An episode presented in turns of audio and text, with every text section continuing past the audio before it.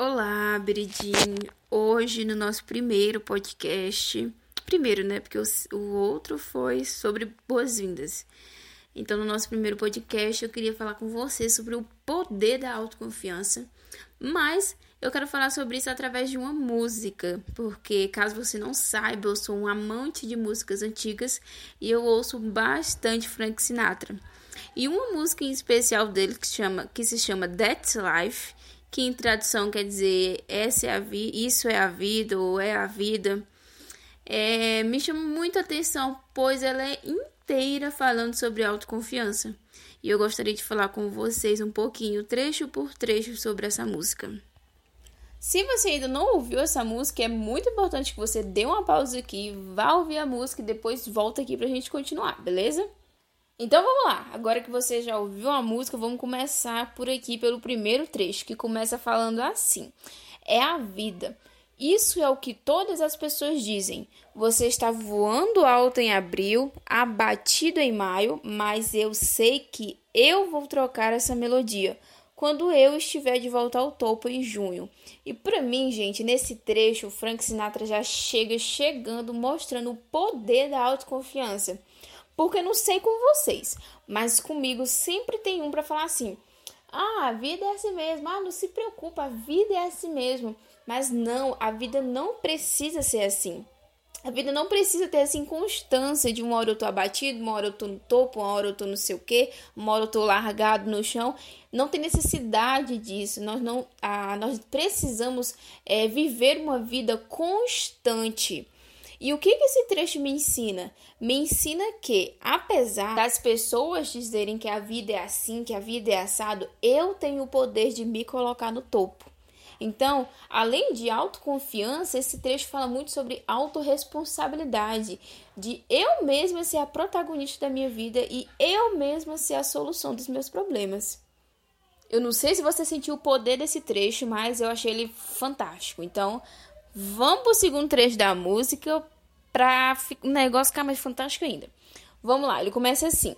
Eu disse é a vida. E por mais engraçado que isso possa parecer, algumas pessoas se divertem pisoteando em um sonho, mas eu não deixo isso me deixar para baixo, porque esse belo e velho mundo continua a girar. Quem nunca passou por isso, né, gente? De você ter um projeto, ter um sonho, qualquer coisa que você almeja conquistar e ter alguém para criticar, ter alguém para te colocar para baixo, ter alguém para dizer que não vai dar certo, ter alguém, sabe, para só para vir para falar para a boca não feder. Então, e eu falei até sobre isso sábado nos meus stories. Posicionamento, não deixe que qualquer um fale na sua vida o que ele bem achar. Se não for para construir, você tem que colocar a pessoa no lugar dela.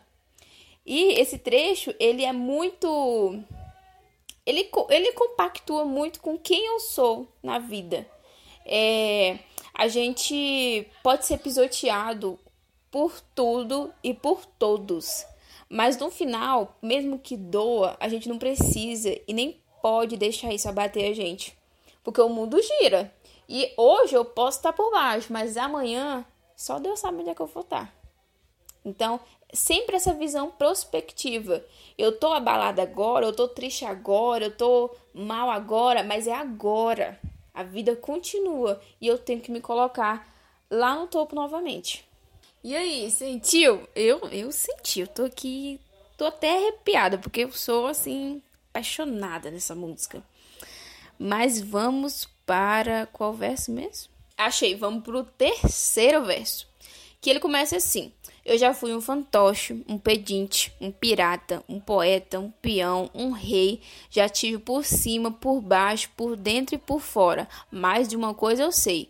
Cada vez que eu me encontro de cara no chão, eu me levanto e me levo de volta para a corrida. Se eu pudesse repetir, aliás, se eu pudesse resumir essa, esse verso em uma palavra, eu resumiria, resumiria em antifrágil.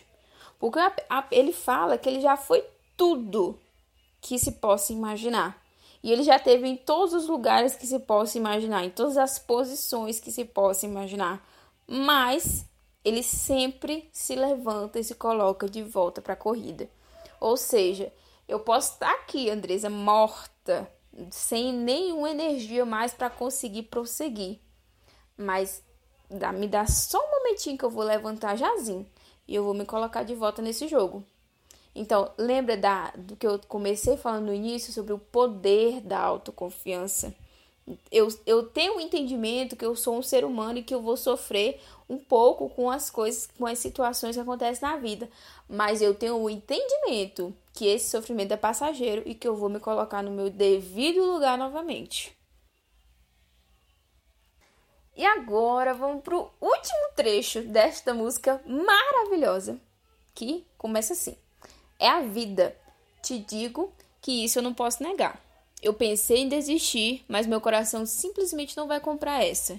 Se eu não pensasse que valesse uma única tentativa, eu pularia direto em um grande pássaro, então eu voaria. E para mim, gente, esse trecho fala muito da luta, da luta, da luta que ocorre dentro da gente entre a razão e a emoção. A nossa emoção sempre está pensando em desistir, gente. Sempre. Porque nós somos seres humanos. É impossível um ser humano estar motivado 24 horas por dia pelo resto da sua vida. Isso não existe. Então, é normal. Nossas, emo as nossas emoções fazem com que nós pensemos em desistir várias vezes. Mas a nossa razão sempre está aí para falar: opa, calma, tenta mais uma vez, tenta só mais uma vez, faz só isso aqui diferente da vez que você fez e não deu certo. Então sempre tem essa conversa entre nossa emoção e a nossa razão, nossa emoção e a nossa razão. As pessoas que não têm confiança, geralmente elas são muito emotivas. Elas dão muito ibope, sabe? Para os sentimentos negativos que elas que elas sentem, para todos os pensamentos negativos que elas sentem. Elas exaltam muito esse, essa, esse lado negativo da, dos seus pensamentos, da sua personalidade. Então acaba que elas desistem e não conseguem se tornar e praticar a autoconfiança. E pessoas confiantes, elas são mais racionais, porque elas colocam todo, tudo que ela precisa, ela joga na mesa e analisa tudo que ela precisa fazer para conseguir o que ela quer, para fazer diferente. Então, geralmente, as duas pessoas vão ter essa luta interna entre a razão e a emoção. Mas as pessoas que não têm confiança, geralmente elas dão ouvido à emoção. E as pessoas confiantes dão ouvido à, razão. Então, tá aí uma coisa para você refletir. Para quem que você tá dando ouvido ultimamente para sua emoção ou para sua razão? Lembrando que você não é uma má pessoa por ter, por dar ênfase às suas emoções, não. É, somos seres humanos, somos propensos a isso. Mas você pode canalizar e mudar o foco da sua de quem você está dando ibope. Em vez de você dar todo esse foco, toda essa ênfase na sua emoção, você pode dar na sua razão e se tornar uma pessoa mais autoconfiante, uma pessoa que equilibra as duas coisas. Não é só racional, não é só emocional. Eu sou emocional quando tem que ser, eu sou racional quando eu preciso ser. Para que assim você se fortaleça e consiga praticar a autoconfiança e se tornar uma pessoa confiante. E eu acredito que você pode.